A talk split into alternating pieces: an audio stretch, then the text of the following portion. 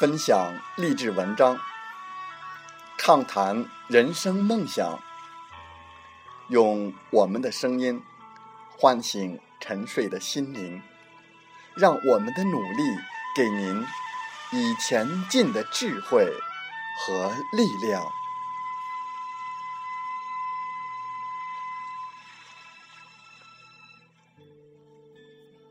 打开心门，朝向大海。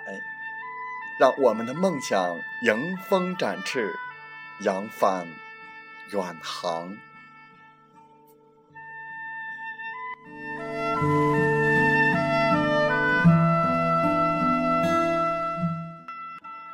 我是主播吉远，邀您和我们一起听海风吹。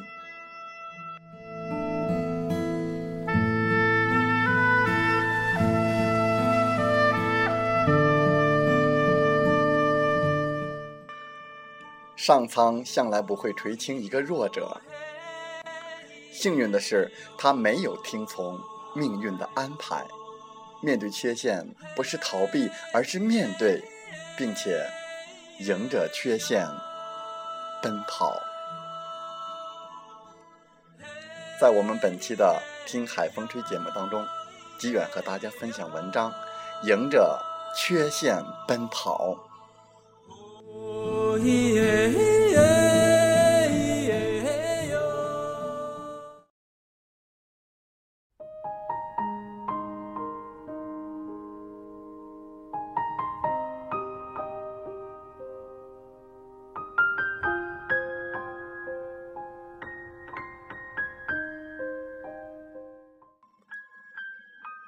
他是一个严重晕车的农民，一上车就会吐得一塌糊涂，连骑自行车他也会恶心的难受。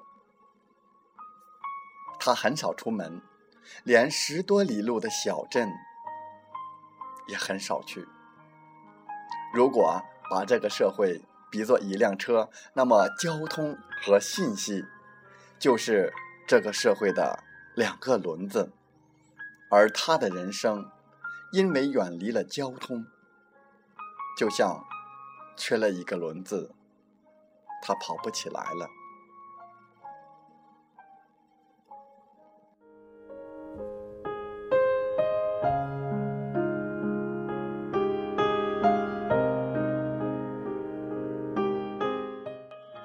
同龄人纷纷外出打工。很快赚回了真金白银，造起了新房，娶了妻子，生了孩子，其乐融融。而他只能承包一些田地，种水稻，种小麦，种西瓜，种花生，勉强维持生计。年轻的姑娘。很现实，看他造不起新房，连乘车出趟远门，都可能吐得要了他的命，没有人愿意嫁给他。后来农闲的时候，村里人经常看到他跑到车站，尝试着乘车，乘一小段，就会要求司机停车，然后蹲在地上吐一会儿，吐完了再等下一班车来。然后又是乘一小段车，下车吐一会儿，如此循环。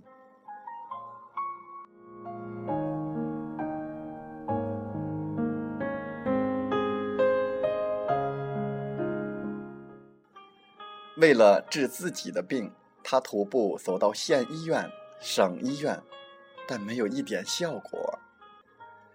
他又买了许多医药书。自己琢磨，阅读大量的医书之后，他终于明白，晕车是由于人的前庭系统太敏感引起的。如果要减轻晕车，唯一的办法就是抑制前庭系统的兴奋水平。三十岁那年，他对年迈的父母说自己准备去学车，大家都反对。这样一个一上车就会呕吐的人，怎么可能？但他坚持。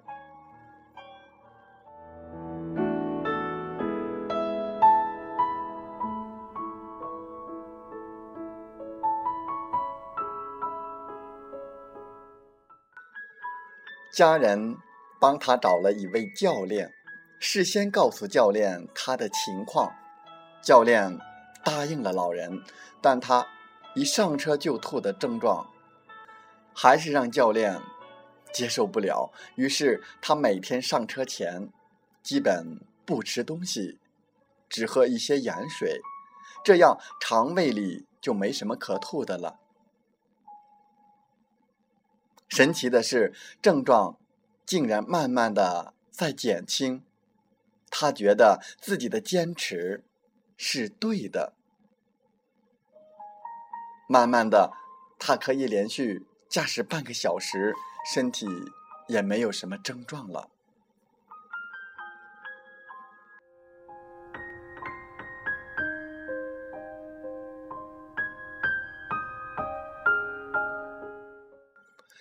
他拿到驾照之后，借了不少的钱，买了一辆二手的旧卡车，跑起了运输，赚下了人生第一桶金。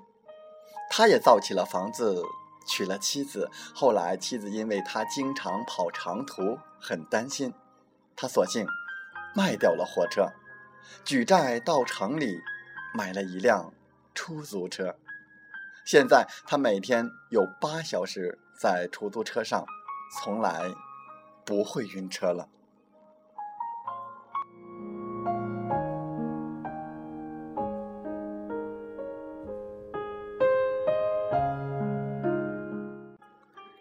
有一天，这位司机与我一起吃饭，说起他的故事。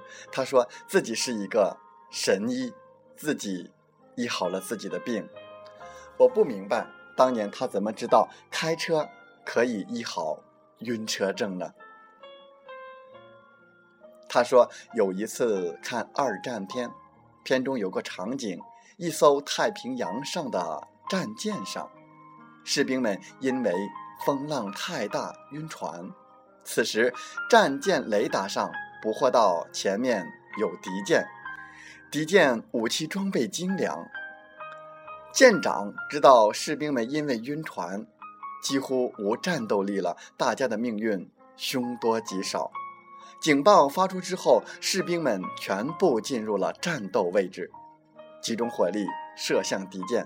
鏖战一个小时之后，敌舰仓皇而逃。而让人惊奇的是，所有的士兵都没有了晕船症状。如果当年他没有去啃那些难懂的医药书，如果他没有看到这部片子，如果他没有不肯低头的勇气，他现在又将身处哪种情境呢？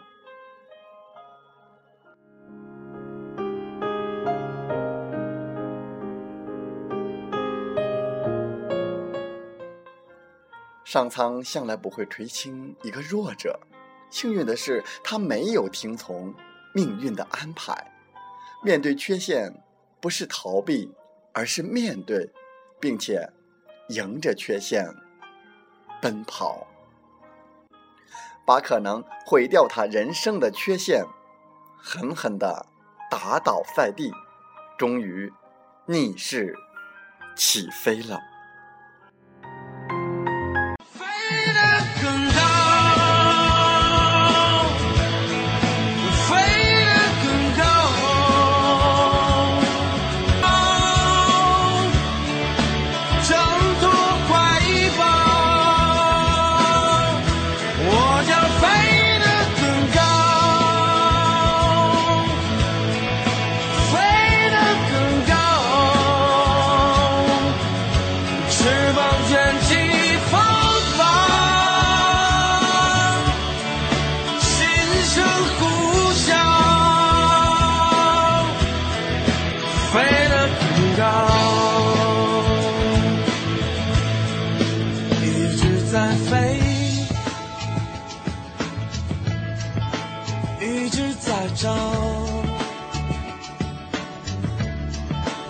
可我发现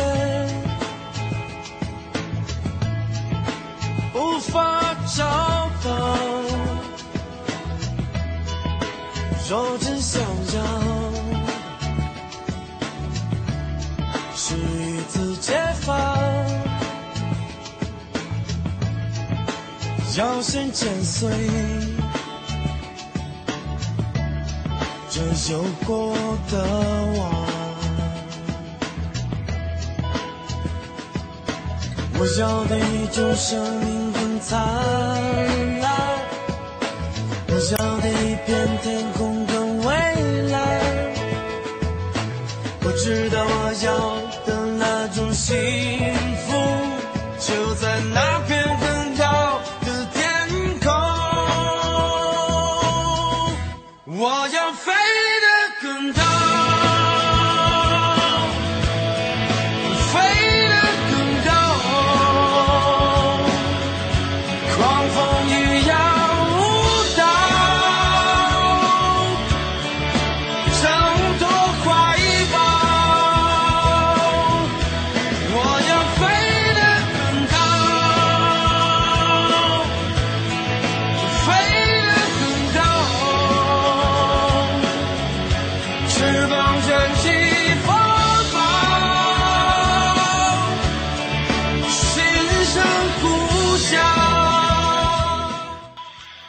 好了，在节目就要结束的时候，我想说感谢您，感谢您和我在荔枝电台相遇，更有幸通过电波交流。